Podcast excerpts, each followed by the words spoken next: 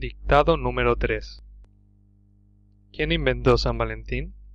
Cada 14 de febrero, en muchos países asistimos a un recital de flores, tarjetas, bombones y regalos que son intercambiados por las parejas, y todo debido al día de San Valentín.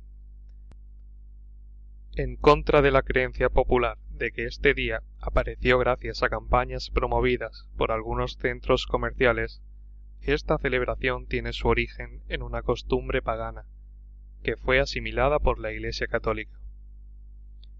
El día de San Valentín empezó a celebrarse quince siglos atrás, en el 494 después de Cristo, cuando el Papa Gelasio I promovió la celebración de esta fiesta en lugar de la fiesta pagana de las Lupercales, que se celebraba desde la antigua Roma el día 15 de febrero en honor al protector de los pastores y rebaños y la loba que amamantó a Rómulo y Remo, los fundadores de Roma según la leyenda.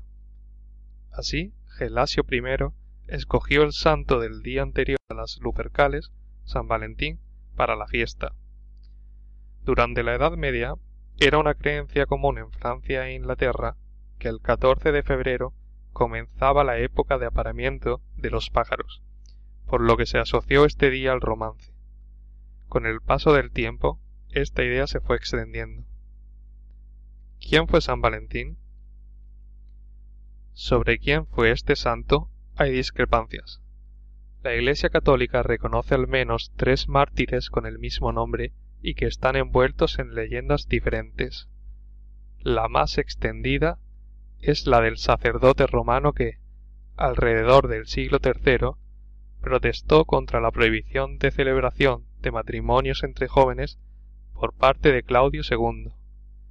El emperador creía que los hombres solteros y sin familia serían mejores soldados, pero el sacerdote consideraba la situación injusta y celebraba en secreto matrimonios. Valentín fue finalmente capturado y martirizado. Murió ejecutado el 14 de febrero del año 270.